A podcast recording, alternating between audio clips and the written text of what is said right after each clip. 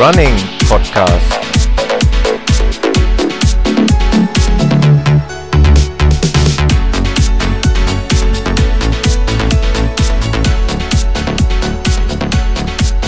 Episode 2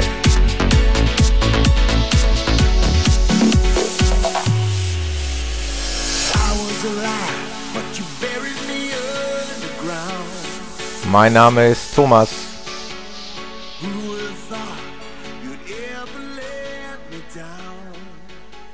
Und ich freue mich, euch die zweite Ausgabe des Running Podcast präsentieren zu können.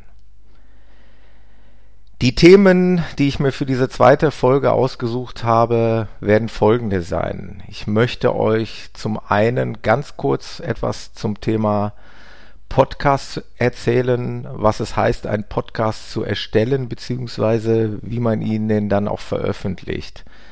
Hierzu das Thema iTunes, was mir bei, nach der Erstellung der ersten Folge etwas Probleme bereitet hat. Und ja, das zum technischen Teil, der soll aber nicht allzu lange ausfallen. Ich will euch damit nicht langweilen, nur dass ihr mal den Hintergrund dazu versteht. Zweites Thema, ich habe mm, kleine gesundheitliche Probleme. Da würde ich euch gerne was zum Thema Beinheber erzählen. Der gemeine Beinhebermuskel ist damit gemeint. Der scheint bei mir Ursache eines Problems zu sein, weswegen ich momentan nicht laufen kann. Macht nichts, kümmere ich mich halt um Podcasten. Zudem möchte ich mit euch sprechen über Ausrüstung, Equipment, habe ich ja angekündigt, soll immer wieder Thema sein in diesem Podcast. Würde ich gerne reden über das Thema Trinkgurte versus Trinkrucksäcke. Mich würde natürlich interessieren, was nutzt ihr? Ich würde euch auch gerne erzählen, was ich nutze, beziehungsweise gerne nutzen würde. Und ein dauerhaftes Thema soll ja in dem Podcast sein, Laufveranstaltungen, die stattgefunden haben, Laufveranstaltungen, die anstehen werden in den kommenden Wochen. Auch hier möchte ich euch wieder auf dem Laufenden halten und Neuigkeiten präsentieren. Also zum ersten Thema. Erstellung eines Podcasts bzw. Veröffentlichung eines Podcasts. Das war für mich bislang auch ein neues Thema und ich musste mich damit ein bisschen auseinandersetzen und es ging eigentlich relativ schnell. Da war diese Folge erstellt, diese erste Folge des Running Podcasts. Aber damit ist sie noch nicht erreichbar für andere User. Und was gehört zu einem Podcast? Zu einem Podcast gehört erstmal diese Audiodatei, die ihr jetzt hört. Dazu gehört ein sogenannter Podcast-Feed. Das ist im Prinzip eine Verknüpfung auf eine RSS-Datei oder eine XML-Datei, in der dann alle weiteren Informationen implementiert sind.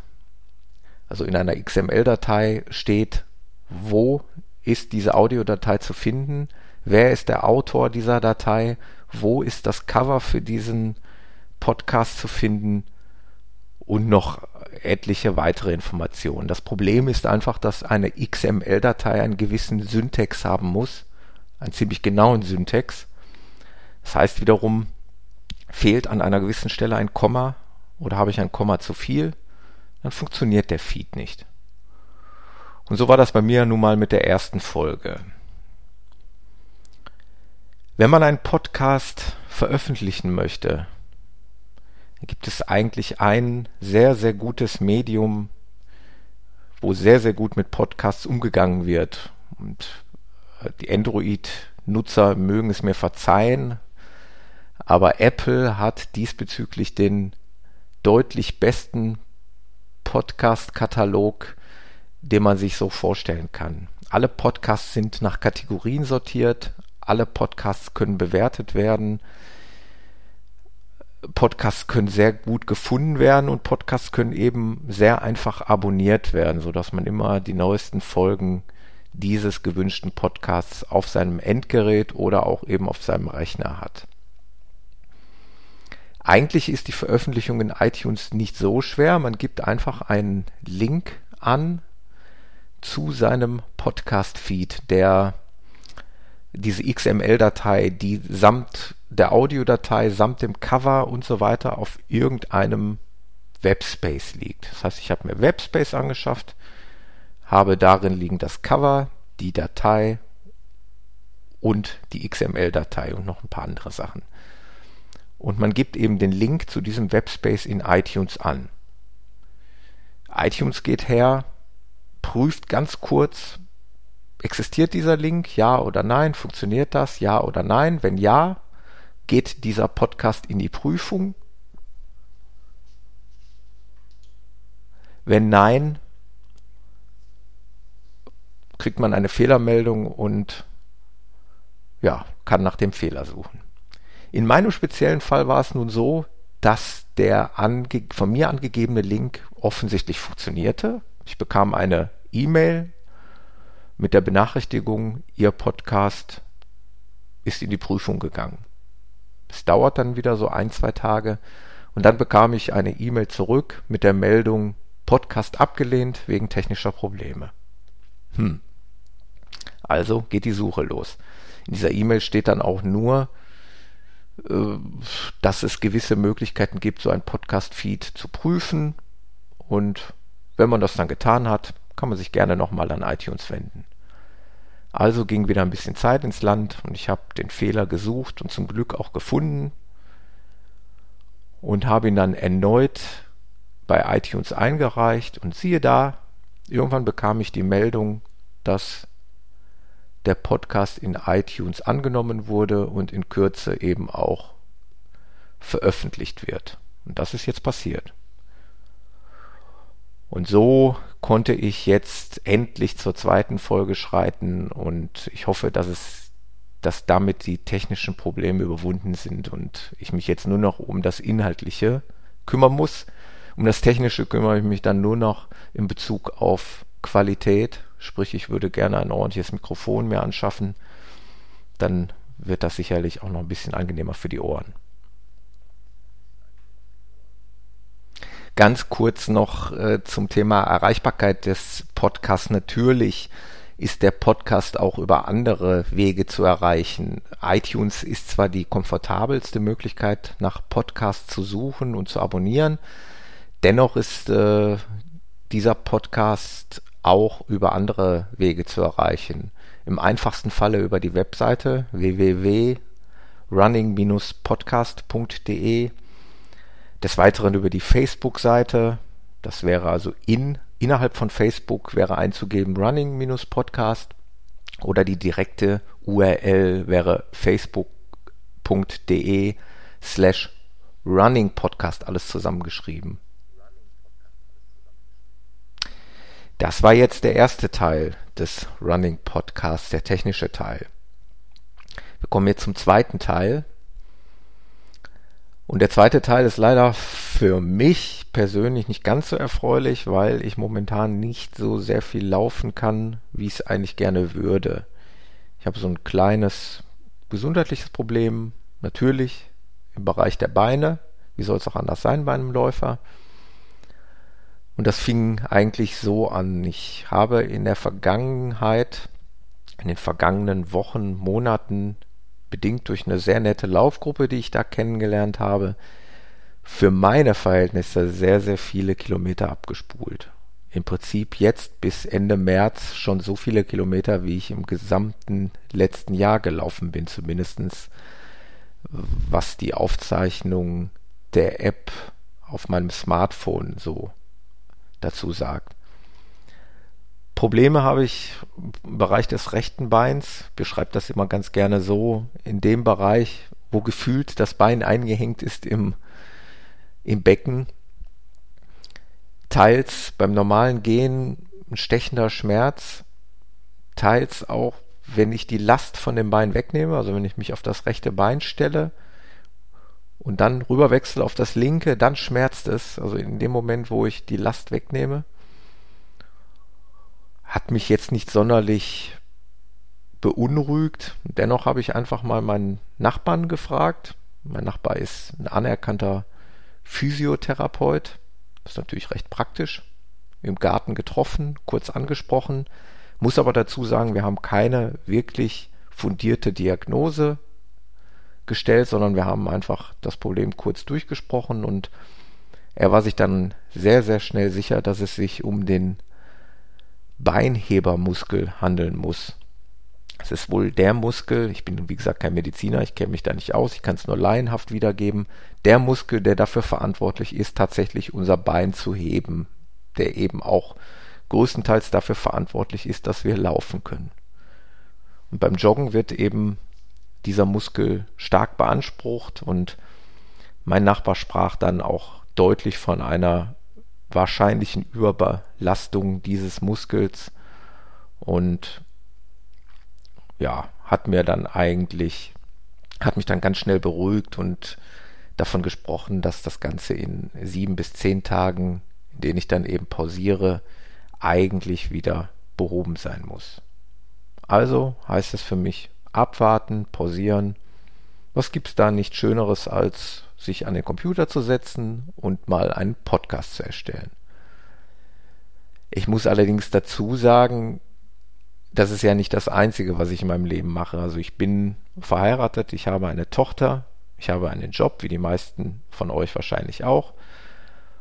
Und so ist auch die Zeit für den Podcast natürlich nur begrenzt verfügbar. Dennoch versuche ich in Zukunft in einer gewissen Regelmäßigkeit neue Folgen anzubieten und ich hoffe, dass ihr die dann auch gerne hört und das wird sich ja dann zeigen, wenn ich eventuell dann von euch auch Feedback zurückbekomme. Das mit dem gemeinen Beinhebermuskelproblem ist insofern tragisch, als dass, wenn ich aus dem Fenster schaue und mir diesen recht ansehnlichen Vorfrühling ansehe, ich natürlich viel lieber die Schuhe schnüren würde, mir vielleicht etwas zu trinken mitnehmen würde und dann, ja, wieder die Pisten abklappern würde. Stichwort Trinken, da sind wir auch schon beim dritten Thema. Ich bin in der Vergangenheit gelaufen mit Trinkgurten. Ich persönlich habe für mich eine Regelung gefunden, die da besagt, bis 10 Kilometern kann ich eigentlich ohne Trinken laufen.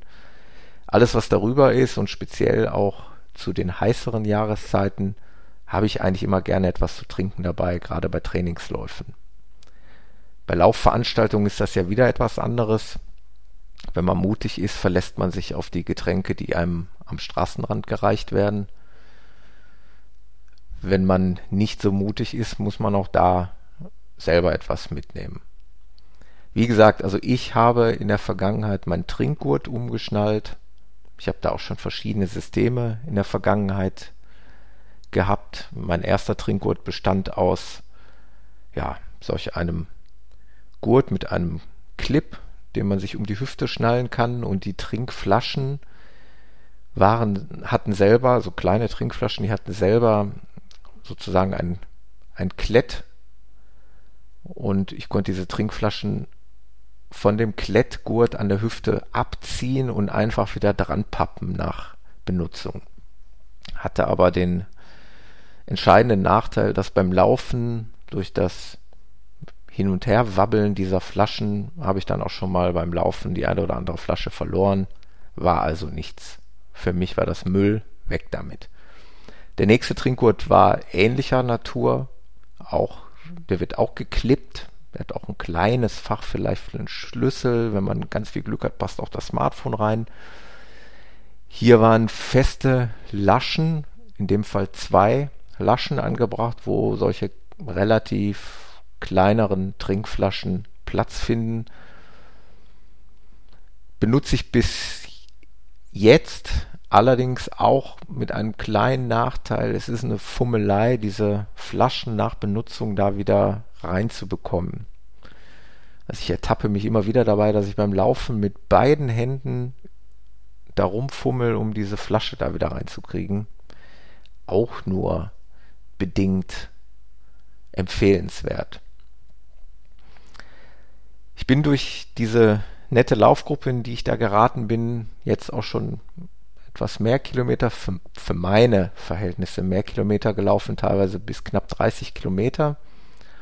Und wir sind da auch mit Läufern gelaufen, die also deutlich mehr machen und die auch teilweise jeden Tag laufen. Zu diesem Thema möchte ich eigentlich später nochmal einen Podcast erstellen. Jedenfalls sind mir da diese Trinkrucksäcke aufgefallen. Und die sind bei mir dann in Erscheinung getreten und ich habe mich mit dem Thema auseinandergesetzt und jetzt hader ich mit mir und ringe mit mir, ob ich mir eventuell solch einen Trinkrucksack zulegen soll. Mich würde natürlich interessieren, was ihr dazu sagt und ich würde gerne eure Meinung dazu hören. Wie gesagt, gerne auf die Facebook-Seite Running-Podcast. Wie gesagt, in Facebook einfach mal was posten dazu. Bei diesen Trinkrucksäcken stellen sich mir dann die Fragen, welchen Typ nimmt man? Es gibt welche, da sind die Gurte gleich über Kreuz und man zieht ihn sich über den Kopf und im Grunde genommen ist der Trinkrucksack dann fertig mit dem Körper fixiert. Aus Erfahrungsberichten im Internet habe ich gelesen, es gibt schon mal Probleme im Bereich des Halses, so ähnlich wie man das vom Autogurt kennt dass der Gurt dann auch schon mal ein bisschen scheuern kann. Ist natürlich schwer vorher festzustellen. Sowas tritt meistens erst auf, wenn man etwas länger unterwegs ist. Das ist so die Sache, die mir dabei noch ein bisschen aufstößt. Dann gibt es natürlich Trinkrucksäcke, die haben diese klassischen Gurte, wie man sie von einem Rucksack kennt, die einfach von oben nach unten senkrecht runtergehen, bisschen anatomisch bzw. ergonomisch geformt so einen leichten Bogen beschreiben. Im Idealfall kann man sie dann vorne an der Brust, kann man die beiden Gurte noch miteinander verbinden, sodass die nicht drohen, über die Schulter abzurutschen. Wäre auch eine Alternative.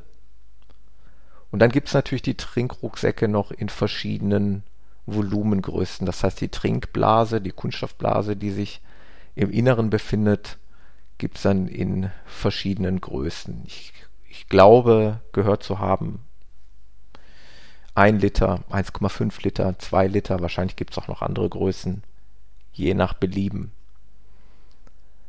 Nun stelle ich mir natürlich die Frage, welchen Rucksack nehmen.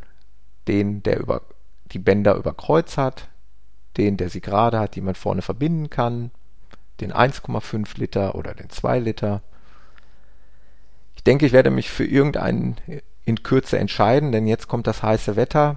Wie gesagt, ich würde gerne wieder größere Läufe unternehmen, jenseits der 20 Kilometer. Und da ist es, glaube ich, von Vorteil, wenn man da sein Getränk dabei hat. Dieses lästige Rumfummeln an dem Gurt fällt somit auch weg. Man hat einen Trinkschlauch, der an dem Schulterpolster befestigt ist. Den kann man dann kurz abklipsen, denke ich mal, und daran nuckeln und dann wieder einklicken und schon hat man sich gut versorgt. Bei Laufveranstaltungen habe ich ja gerade schon angesprochen, muss man eigentlich nicht unbedingt selber was zu trinken mitnehmen. Ich hatte allerdings da diesbezüglich im Februar auch eine Erfahrung der besonderen Art.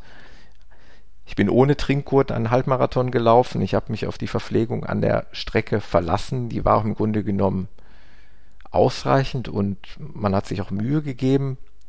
Das Problem ist einfach, man weiß teilweise nicht hundertprozentig, was man da trinkt. Wenn man nun einen Schluck Wasser in einem Becher bekommt, denke ich mal, ist das in Ordnung. Da wird man keinen mit strafen. Aber wenn man so wie ich aus Versehen zu einem Getränk greift, was dann quasi warme oder fast heißes Gatorade, also solch ein Energiegetränk ist, dann kann das schon mal zu Verwirrung führen und ja, ich habe das zwar getrunken, aber das war nicht wirklich das, was ich normalerweise bei einem Lauf zunehmen, zu mir nehmen würde. Insofern auch hier natürlich im Idealfall Eigenversorgung ist die beste Versorgung. Ähm, zudem hat man immer die Möglichkeit, ob es jetzt nun ein Bauchgurt ist oder ein Trinkrucksack, noch Kleinigkeiten mit sich zu führen, mal ein Stück Traubenzucker, äh, vielleicht ein, ein Energieriegel oder Energiegel oder sei es auch nur der Autoschlüssel, der ja auch irgendwo bleiben muss. Also eigentliche Empfehlung, irgendwas sollte man schon mit sich führen. Hat man sich dann so gut vorbereitet, steht eigentlich einem offiziellen Laufevent nichts mehr im Wege. Und ich hatte euch ja versprochen, ich werde euch über vergangene und bevorstehende Laufevents auf dem Laufenden halten.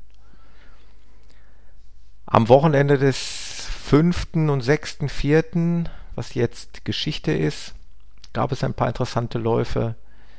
Ich hatte ja schon gesprochen von dem Prag-Halbmarathon 2014. Ich persönlich habe aber im Bekanntenkreis und im Facebook-Kreis von niemandem gelesen, der dort teilgenommen hat. Klingt aber trotzdem, finde ich, recht interessant. In Deutschland hatten wir den Freiburg-Marathon 2014, einer der Topläufe.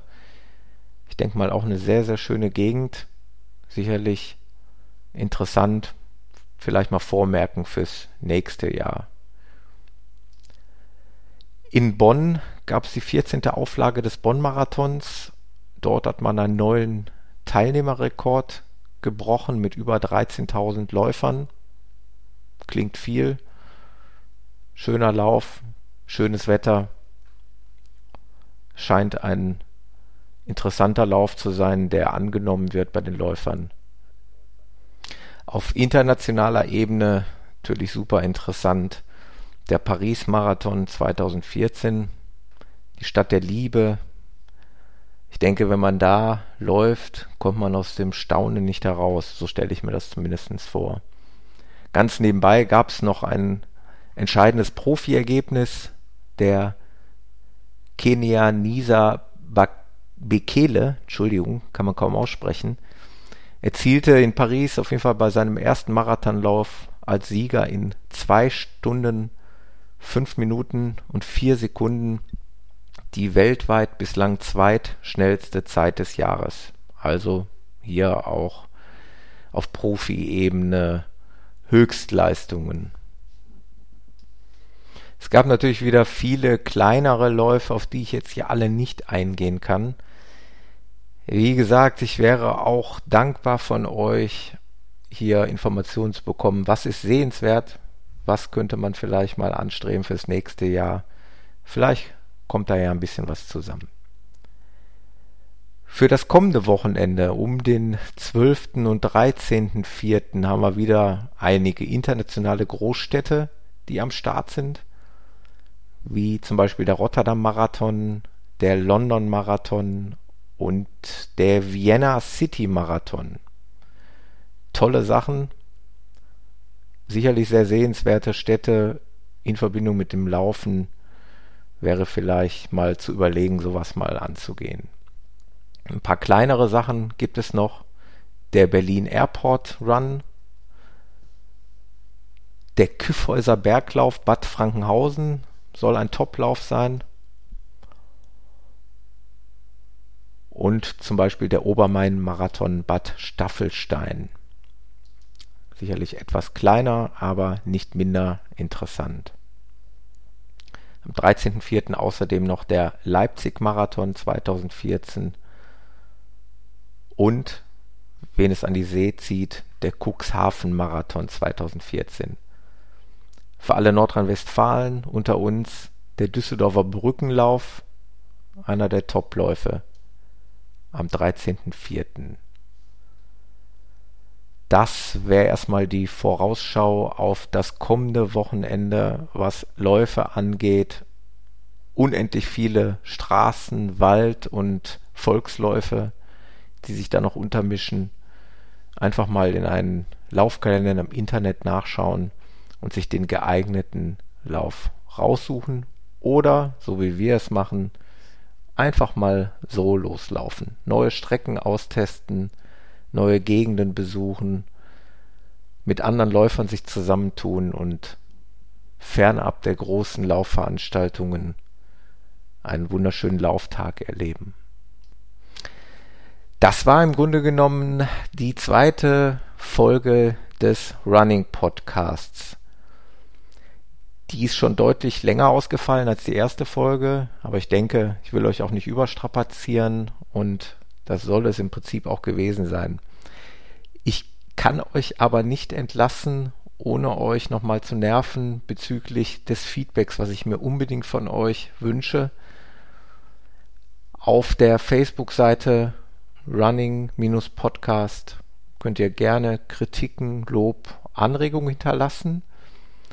Und hier auch nochmal der Aufruf an interessierte Gesprächspartner. Ich suche Gesprächspartner, mit denen ich ein nettes Plauderstündchen verleben kann, die bereit sind, dieses dann hier mich auch veröffentlichen zu lassen. Und dann seid ihr Gesprächsinhalt in einer der nächsten Running Podcast Folgen. Und da würde ich mich sehr drüber freuen. Dann verbleibe ich mit lieben Grüßen und wir hören uns wieder zur dritten Folge des Running Podcasts. Dankeschön, euer Thomas.